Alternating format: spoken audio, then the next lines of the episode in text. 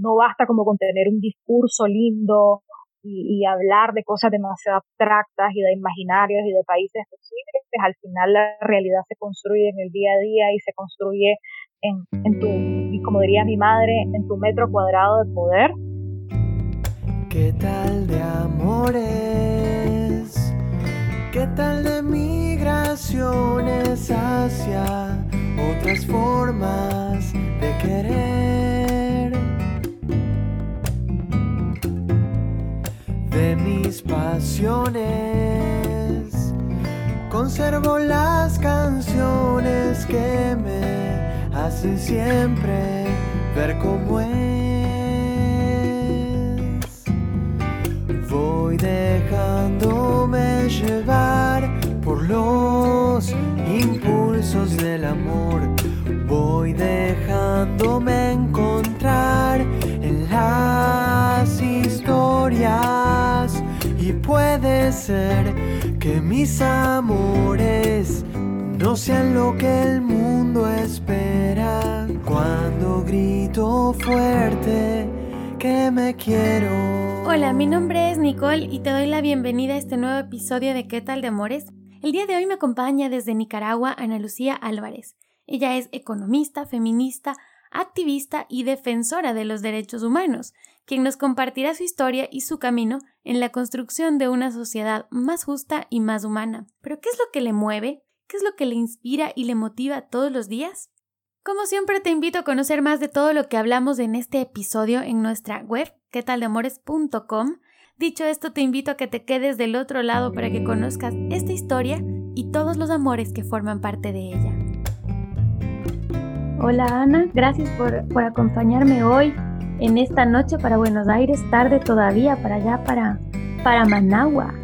¿Cómo estás? Gracias por haber aceptado la invitación. Gracias, gracias a vos, Nicole, de verdad, gracias por, por invitarme y, qué lindo poder conversar con vos, de verdad que sí. Me tiene muy entusiasmada, muy contenta. Ay, a mí también, a mí también, Ana. Hace muchos años que nos conocemos y, y hemos generado un vínculo muy lindo, a pesar de que estamos lejos y que no nos vemos todo el tiempo. Y por eso para mí era súper importante invitarte ahora al podcast, porque creo que tienes una historia súper potente que contar y que va a aportar a, la gente que por ahí no conoce tanto el contexto de Nicaragua. Y es importante también entender dónde nos estamos moviendo y qué está pasando en el mundo y qué es eso que también nos mueve, porque el amor está también en distintos espacios y tú justo vienes de un país que tiene un contexto de lucha. O sea, yo, yo siempre digo que la gente de Nicaragua es gente que históricamente ha luchado por sus derechos, ha, luchado en contra de, una dictadura que duró más de 40 años, la dictadura de los, de los Somoza, y que ahora desde el 2018 también está viviendo un momento complejo. ¿Qué es lo que está pasando hoy en Nicaragua? Que por ahí no todo el mundo lo tiene en mente. Bueno, antes que nada, más bien muchísimas gracias a vos, Nicole, por invitarme a este espacio. Como te decía antes, la verdad es que estaba entre entusiasmada y nerviosa porque también sé que es un espacio muy íntimo, pero muy lindo, ¿no? Y, y, y con muchas ganas como de, de, de ver qué sale de, de este compartir.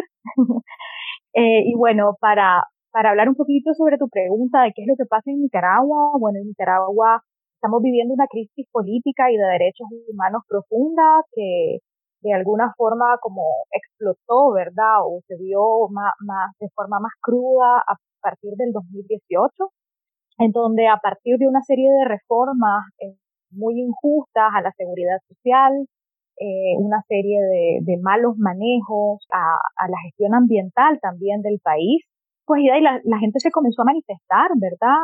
Para demandar al, al gobierno, por un lado, una mejor gestión ambiental, una mejor gestión de las reservas naturales, y luego para demandar que no se implementaran estas reformas injustas y regresivas a la seguridad social. Entonces, sobre todo los adultos mayores se comenzaron a manifestar, eso empezó el 18 de abril del 2018, y la respuesta del régimen fue sumamente violenta. Comenzaron a salir imágenes, ¿verdad?, de estos viejitos manifestándose en la calle, eh, violentados por la policía, violentados por grupos de choque. Los grupos de choque son eh, grupos, ¿verdad?, organizados por el gobierno que se dedican a reprimir, ¿no? para no hacer uso de la policía, el gobierno lleva años organizando estos grupos de personas afines al gobierno para poder reprimir y no tener que hacer uso de la policía, ¿no? Entonces, haciendo uso de operaciones combinadas entre estos grupos de choque y la policía, el gobierno reprimió a estos viejitos y todas esas imágenes se viralizaron en las redes. Y eso pues causó indignación. Claro, yo me acuerdo que estaba en, en Ecuador y empezaron a llegar ya esas noticias y yo estaba en contacto con ustedes porque estuve, estuve un tiempo viviendo en Nicaragua y, quedamos nosotras cercanas.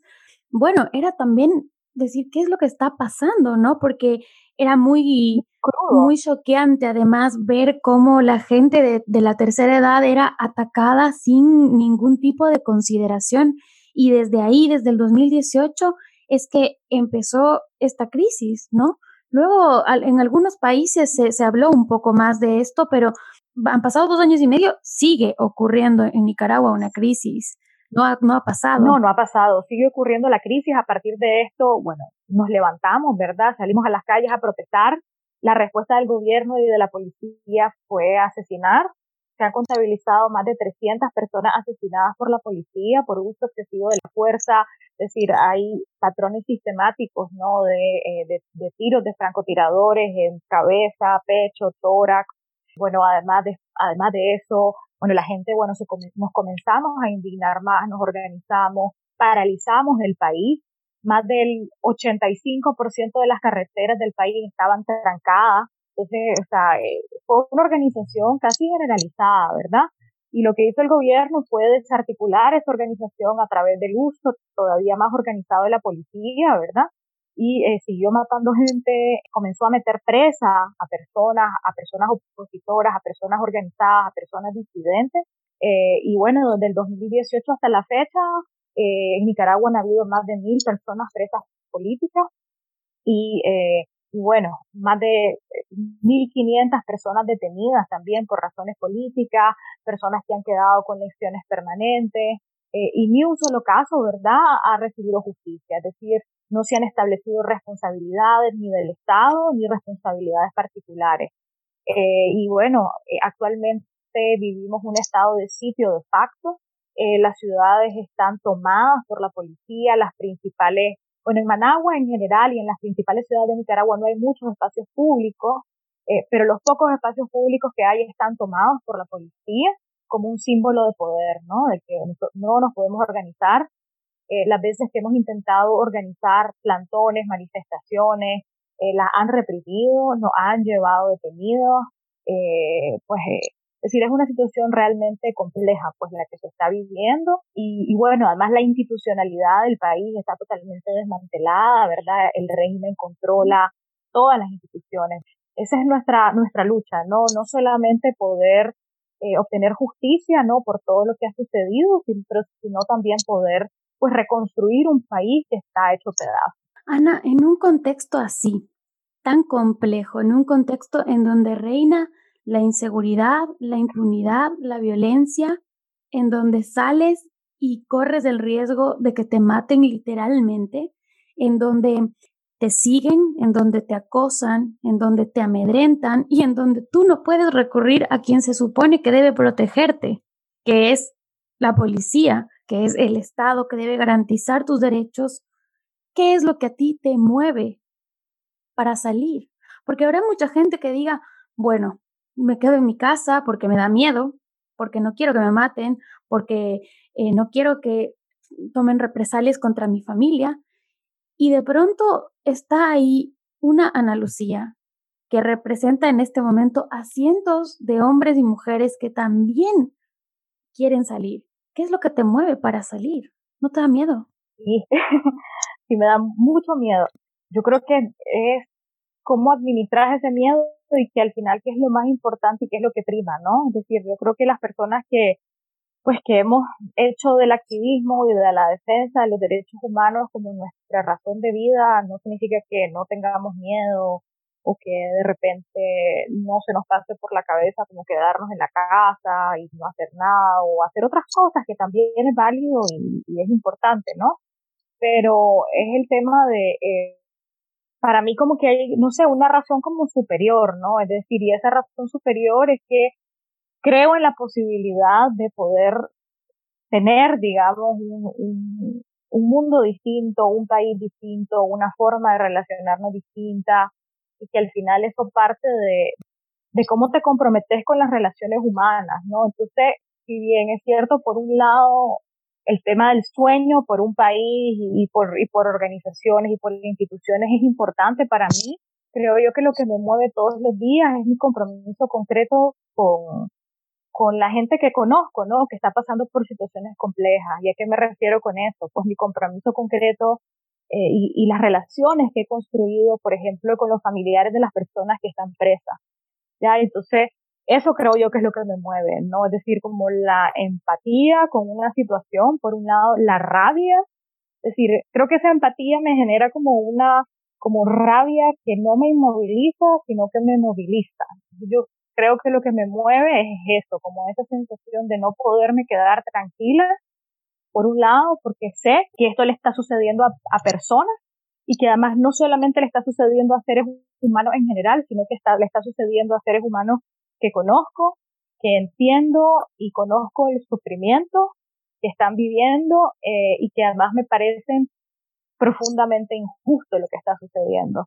Entonces yo creo que eso es lo que a mí me mueve y me moviliza, es decir, más allá como de la gran utopía de, de que y, sí tengo y sí creo y soy una persona idealista y creo en eso, pero creo que lo que me mueve todos los días, a pesar del cansancio, ¿verdad? Porque ya son dos años de vivir en circunstancias de, de miedo, como decís vos, en circunstancias de inseguridad, no solamente porque en cualquier momento te puede pasar algo, no solamente porque las instituciones están supuestas a protegerte, no te protegen, sino que también porque todas las personas que estamos acá, o por lo menos las personas que estamos eh, activas en política, activas en la defensa de los derechos humanos, hemos pasado por situaciones que vulneran nuestra vida, nuestra integridad y nuestros derechos humanos. Entonces, eh, eso genera cansancio, genera agotamiento emocional y físico. Pero creo que lo que me mueve es eso, ¿no? Esa indignación que me genera como, como dirían las zapatistas, una digna rabia. y creo que esa digna rabia es la que me moviliza todos los días y, de, y y que de repente cuando pasan situaciones ni siquiera las racionalizo, solo actúo, ¿no? Y actúo desde ahí, desde la empatía y desde la interconexión que tengo con, estas situaciones que, pasan todos los días. Y ahora que, mencionas eso, también quería preguntarte directamente como que cuál es el costo de eso, porque me mencionaste hace un ratito, sí, estoy cansada, es, es emocionalmente agotador, no solo físicamente agotador en ciertas jornadas. Todo esto para mí primero es como un gran acto de amor en realidad. Yo lo miro así.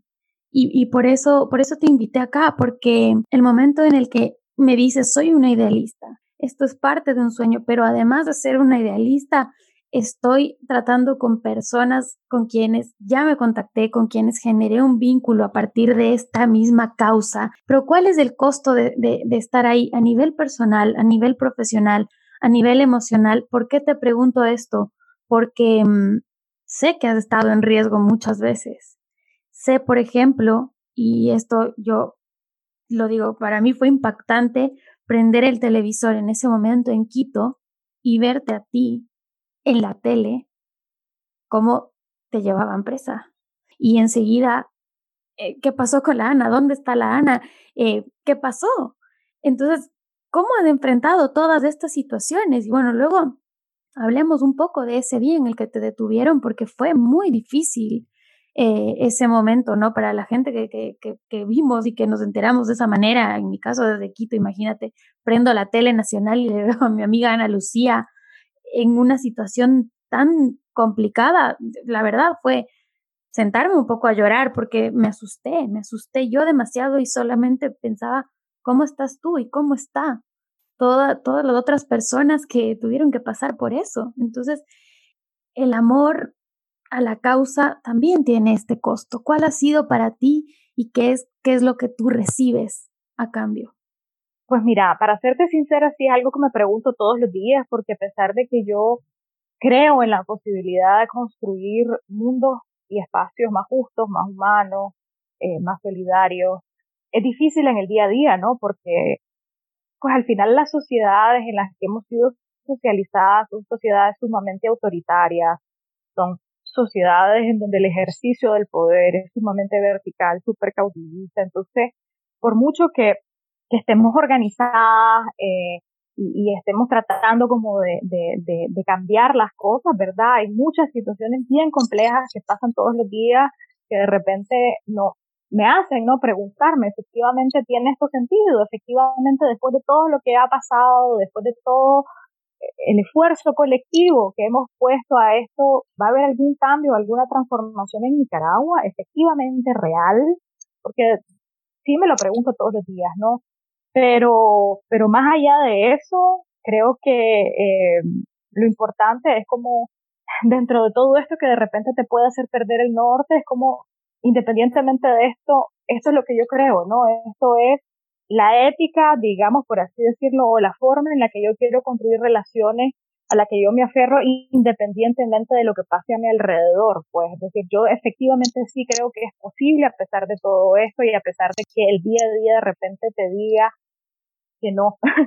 este, y eso creo yo que tal vez es como lo más cansado, como la micropolítica, creo que, creo que eso, creo que ese ha sido como tal vez como más allá como de la represión y, y, el riesgo que se corre en Nicaragua, creo que lo más difícil de sobrellevar, eh, porque te hace preguntarte como en lo más profundo de tu ser, ¿no? Es decir, ¿hacia dónde vamos? Pues vale la pena como todo esto.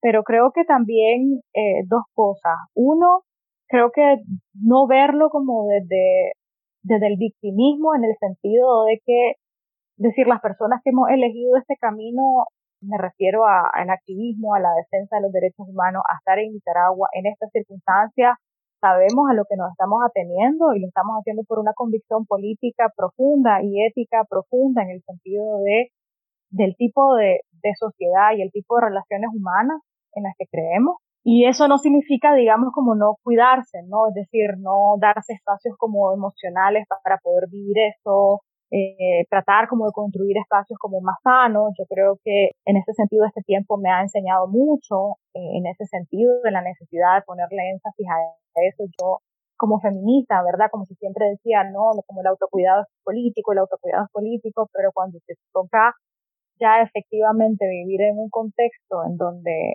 en donde el día a día te reta, eso se va dejando de lado, ¿no? Entonces creo que eso, eso ha sido como un aprendizaje como fundamental es que al final para poderte dar a otras personas, a colectivo, a proceso, primero también tienes que construirte a vos misma, ¿no? Y al final es como esa famosa frase, ¿no? El feminismo, lo, lo, lo personal es político.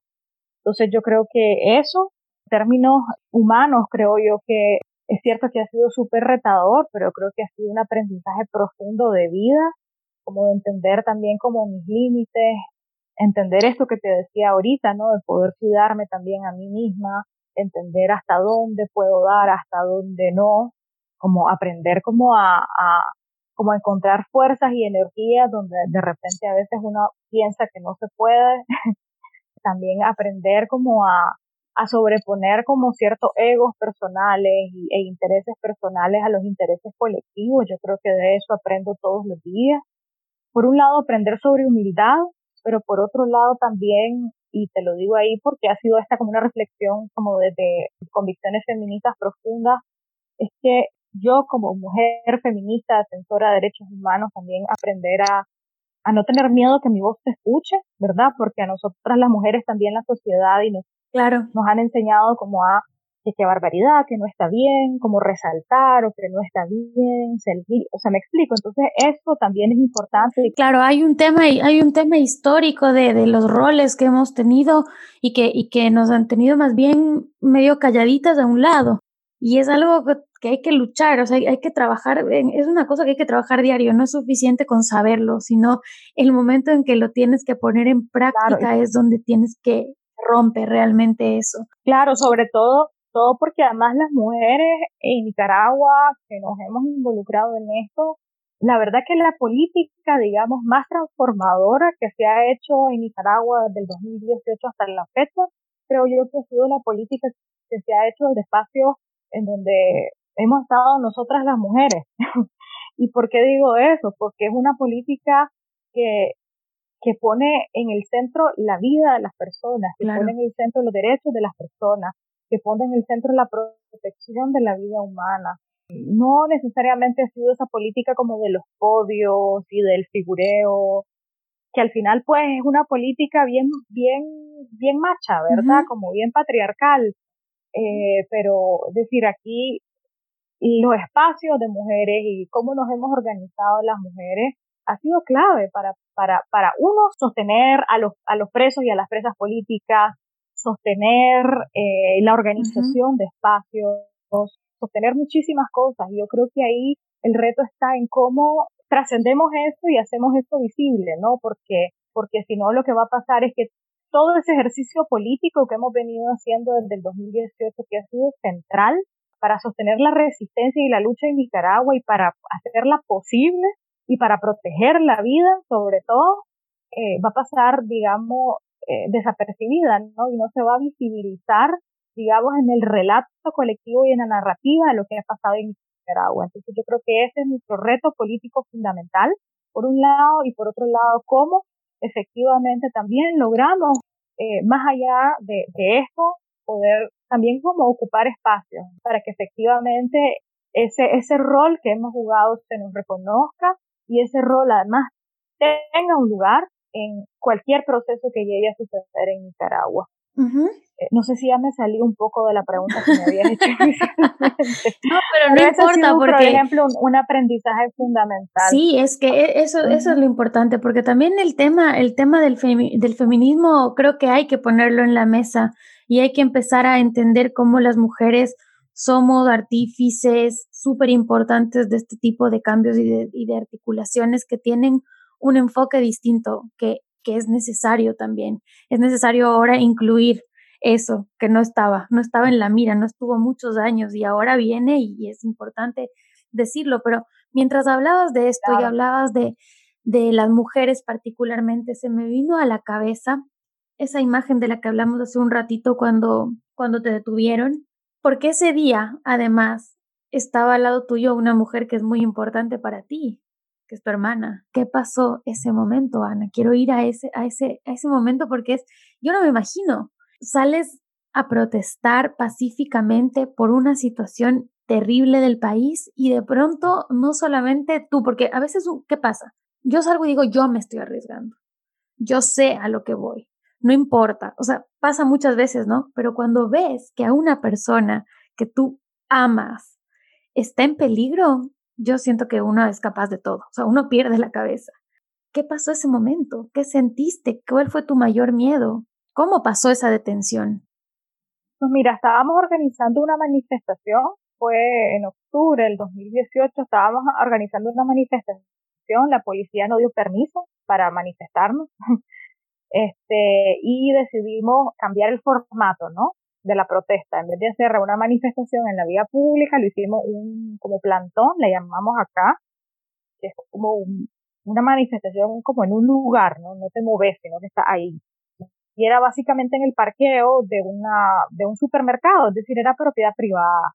Lo más que habremos estado éramos como 40, 50 personas y de repente llegan como 10 patrullas de la policía eh, de forma muy violenta, comienzan a tirar bombas de sonido. Yo la verdad no, no recuerdo exactamente lo que pasó. Claro, es que es un momento demasiado de, mucha emoción, uno se le, se, se le van algunas sí, Lo, lo único que recuerdo es que eh, mi hermana, o sea, ella estaba cerca de un policía que agarró a una señora y ella comenzó a tratar de agarrar a la señora para que no se la llevaran y yo lo que hice fue aferrarme a mi hermana eh, y, y force, estuvimos forcejeando con el policía y, y nada, hasta que nos agarraron, nos metieron en el, la zaranda, le llamamos acá, que es como el cargo de la policía, y yo la verdad es que hasta ahí fue el primer momento y yo recuerdo como estar clara de lo que estaba sucediendo, pues. El primer momento que yo recuerdo que recobré como, como conciencia del momento en el que estaba fue cuando ya estaba sentada y, nos quedamos viendo, mi hermana y yo ya, ya estábamos adentro del vehículo de la policía, nos agarramos la mano, no sabíamos dónde nos llevaban, hasta que ya llegamos al lugar de la policía y, y y bueno, ahí la verdad es que fue una, fue una captura colectiva, ¿verdad? Fuimos 30 personas capturadas ese día y fue una captura además muy documentada, ¿verdad? Porque habían muchos periodistas, entonces todo se vio. Hay, la mayoría de las capturas en Nicaragua no han sido documentadas de la misma manera y eso hace que hoy han sido más invisibilizadas o la gente haya estado más, más desprotegida en ese sentido también, ¿no? Y bueno, al final nos soltaron, a mí me soltaron como a las 26 horas, tuve 26 horas detenida, eh, me interrogaron tres veces, uno de esos interrogatorios fue en la madrugada y nada, ahí, este, sí. Pero bueno, es decir, así, es decir, el régimen en Nicaragua es un régimen eh, totalitario, criminal, que detiene a la gente no solo por manifestarse. De hecho, hace como tres días eh, detuvieron a alguien por vender unas banderas azul y blanco, imagínate vos, por vender las banderas de tu país. Eh, en diciembre detuvieron a 15 personas por llevar agua a los familiares de unos presos y unas presas políticas que estaban en huelga de hambre. Pero bueno, entonces regresando un poco a tu pregunta, creo que, que fue eso, ¿no? Como la indignación profunda que me causó en ese momento que se estuviesen llevando a la gente, que la policía estuviese agrediendo a las personas y mi reacción instintiva fue aferrarme a esa persona para tratar de impedir eso, ¿no? Obviamente yo no lo iba a poder impedir, pues. Es una, una forma de proteger, o sea, uno no sabe que no está consciente de lo que puede o no puede hacer. Claramente estás luchando contra la fuerza de la policía, pero es, es ese afán, ese afán de protección, esa, esa mm, manifestación de, de no abandonar a esa persona que además fue una cadena, porque tu hermana lo hizo con, con, la, con la señora a la que también le querían llevar presa. Entonces empiezas también a generar como estos espacios súper solidarios en los que todos somos parte de esto. No creo que, que se tenga la noción en todos los lugares de, de, lo que es hoy no poder caminar en libertad, porque eso es lo que está pasando. No puedes caminar en libertad y mucho menos me imagino las personas que, que ya han adoptado roles más visibles con respecto a, la, a los grupos, al activismo, etcétera. Entonces es una constante situación de miedo, de zozobra en la que se debe vivir, pero tienes todas estas otras motivaciones que son las que tú mismo dices, me lo pregunto todos los días, pero sigo porque creo en esto. ¿De dónde surge todo esto, Ana? ¿De dónde surge estas ganas de, de soñar con un lugar mejor? y de hacer de esto la, tu bandera, tu, parte de tu vida. ¿De dónde, ¿De dónde tienes toda esta motivación? Eh, eh, qué pregunta más difícil. no, eh, pues yo creo que hay de todo un poco, ¿verdad? Este, por un lado, eh, pues he tenido como grandes inspiraciones como en mi vida que me han marcado mucho. Eh, mi papá, creo que definitivamente es una fundamental. Pues él desde, desde muy jovencito, ¿verdad? Estuvo involucrado en política, primero en los movimientos estudiantiles, eh, contra la dictadura somocista, bueno, él estuvo preso, estuvo, bueno, fue torturado, estuvo en la clandestinidad y fue una persona de mucha esperanza. Era un optimista en todo en la vida, en todo, todo, todo, todo.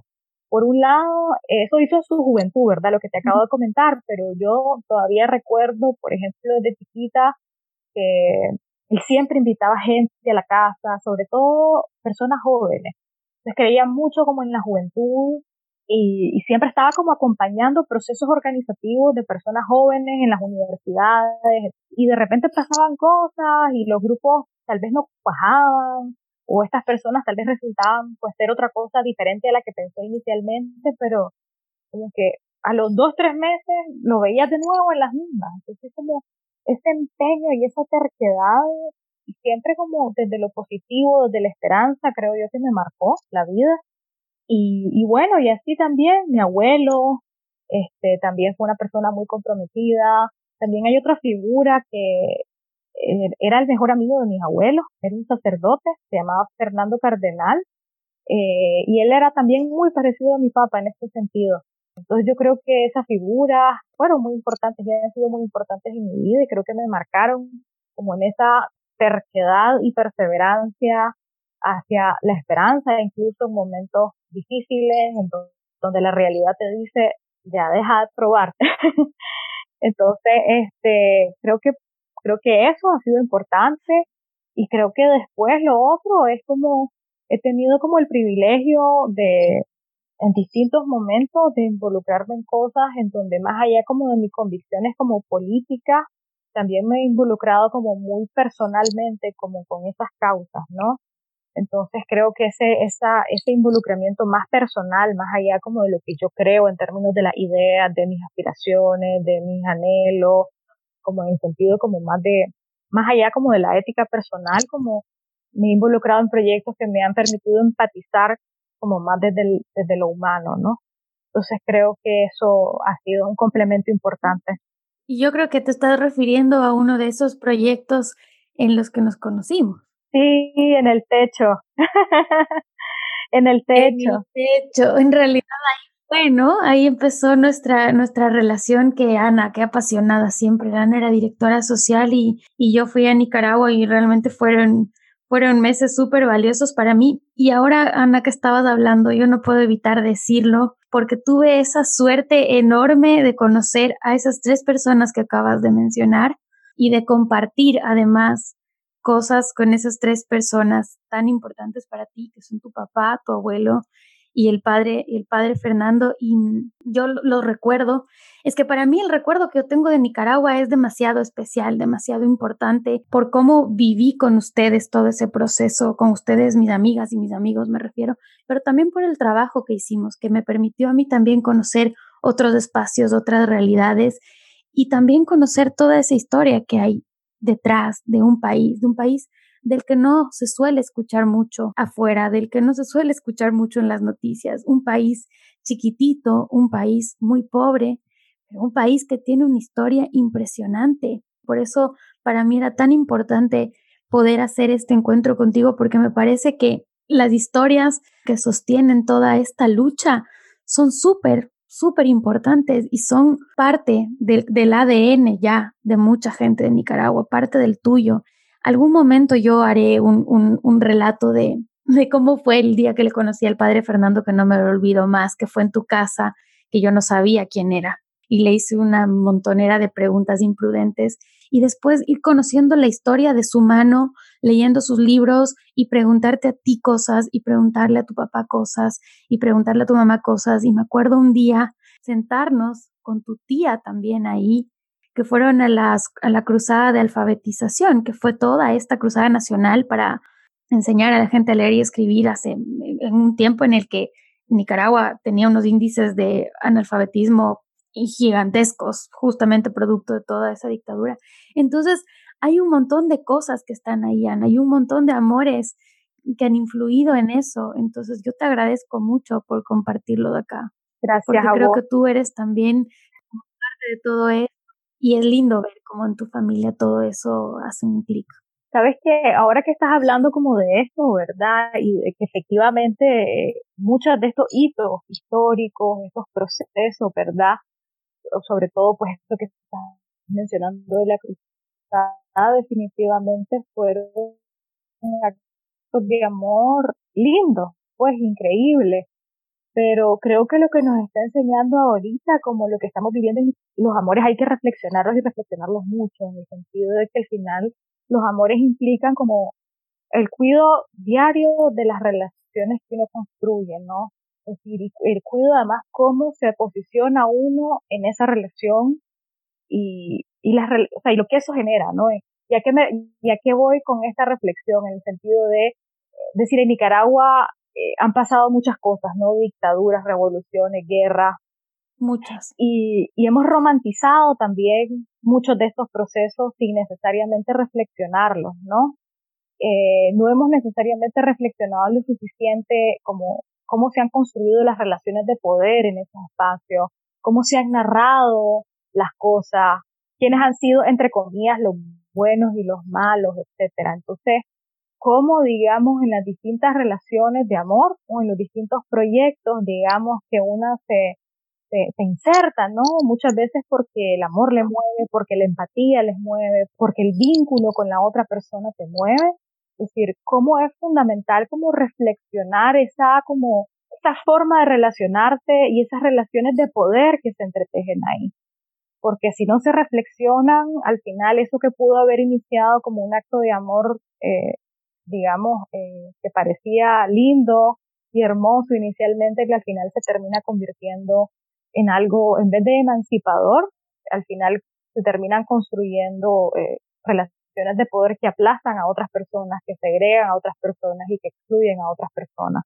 Entonces, como reflexionándolo desde ahí, creo yo que, eh, que estos procesos como políticos, eh, de derechos humanos, de, construcción de proyectos colectivos, tienen que reflexionarse de ahí, es decir, cómo no convertimos estos espacios también como en relaciones tóxicas, extrapolándolo a, a, a, los términos que usamos para el amor romántico, ¿no? Sí, la reflexión tiene que estar definitivamente acompañada, pero también creo que lo que te ha rodeado a ti han sido justo inspiraciones bien importantes y bien coherentes que también han sido parte de tu formación y de lo que y de lo que te ha inspirado para ser lo que eres hoy, obviamente con tus propias decisiones, con tus propios propias inclinaciones y pensamientos, pero me parece que también eh, has tenido como esa mm, repito, esa inspiración. Ana, yo te dije cuando empezamos que el tiempo pasa más rápido de lo que parece y ahora pues quiero ir cerrando contigo y quiero quiero cerrar con una pregunta. ¿Qué necesita hoy Nicaragua y qué necesita el mundo, Ana, a nivel emocional? O sea, porque necesitamos un montón de cosas, necesitamos que se cumplan los derechos, necesitamos erradicar la pobreza, necesitamos eh, equidad de género, un montón de cosas, pero ¿Qué necesitamos como personas para lograr esos cambios en el mundo? Yo creo que nuevamente me remito como a este elemento eh, que me parece, o por lo menos para mí, ha sido sumamente iluminador del feminismo y es lo personal es político, ¿no? Yo creo que necesitamos convertirnos en personas con recursos y como me refiero con recursos emocionales de los que podamos hacer uso para efectivamente lograr construir relaciones relaciones justas, relaciones más humanas, relaciones más empáticas, porque en la medida en la que logramos construir relaciones más justas, más humanas, más empáticas eh, con las otras personas, en esa medida pues también logramos construir colectivos que sean así, por ende también entornos que sean así, y podemos también pensarnos y soñarnos otras realidades y otros mundos posibles. Este, yo creo que eso es fundamental definitivamente, que eso nos da posibilidades como de empatizar, posibilidades de reevaluar la forma en las que construyo, digamos, mis liderazgos, hacer consciente también los privilegios en los que, de los que tenemos, ¿verdad? Cómo también poder efectivamente, en la medida que te das cuenta de esos privilegios y sos más consciente de esos privilegios, poder eh, eh, tener cuidado en no establecer relaciones de poder que vayan a agredir a otras personas y a violentar a otras personas.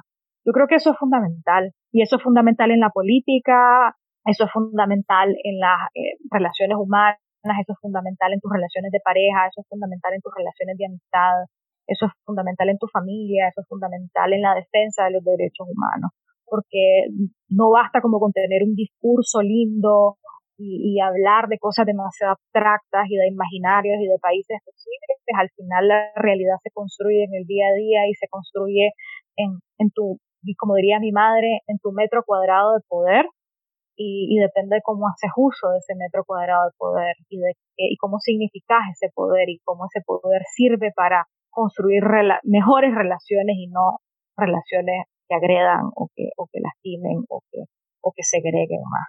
Eso que acabas de decir, Ana, es súper importante en realidad, porque así es como vamos construyendo todas las relaciones em, alrededor de nuestra vida y, y, obviamente las relaciones amorosas, no solo las de pareja, las, las, las relaciones amorosas que tú generas con tu familia, con tus padres, con tu, con tu madre, con tu padre, con tus hijas, hijos, con tus amigas, con tus amigos, en realidad cuidar esos espacios y manejar correctamente eh, este tema creo que es fundamental. Así que muchas gracias porque ese mensaje me parece súper importante para, para terminar esto. Y termino solo dándote un abrazo y diciéndote que gracias y que ojalá pronto nos, nos podamos ver. No sé si tú quieres decir algo más y vamos despidiéndonos. No, nada, solo agradecerte, Nini, de verdad, muchísimas gracias por el espacio. Fue la, realmente lindo platicar con vos y, y nada, yo también espero darte un abrazo eh, no solo virtual, sino no habrá un apapacho, pues un apapacho de verdad pronto. Sí.